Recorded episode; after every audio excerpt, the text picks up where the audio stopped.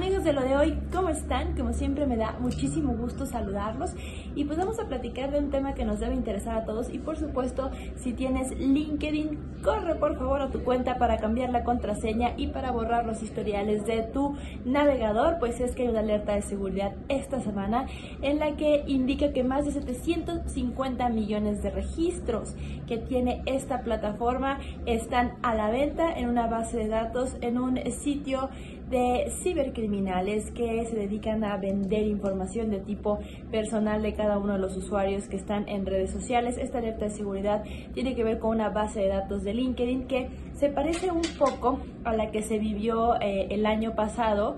desde el 2017, más bien en Facebook, con 500 millones de usuarios, que también eh, el teléfono de sus, de sus móviles, su correo y la información de su Facebook también estuvo a la venta. Esto tiene un poco que ver porque son las bases de datos que se venden en diferentes sitios web que se dedican a almacenar esta información y por supuesto venderla al mejor postor. Así que si no quieres que tu información esté dando de vueltas por la red, es importante que acudas en este momento a tu navegador, borres los historiales, cambies tu contraseña de LinkedIn y de paso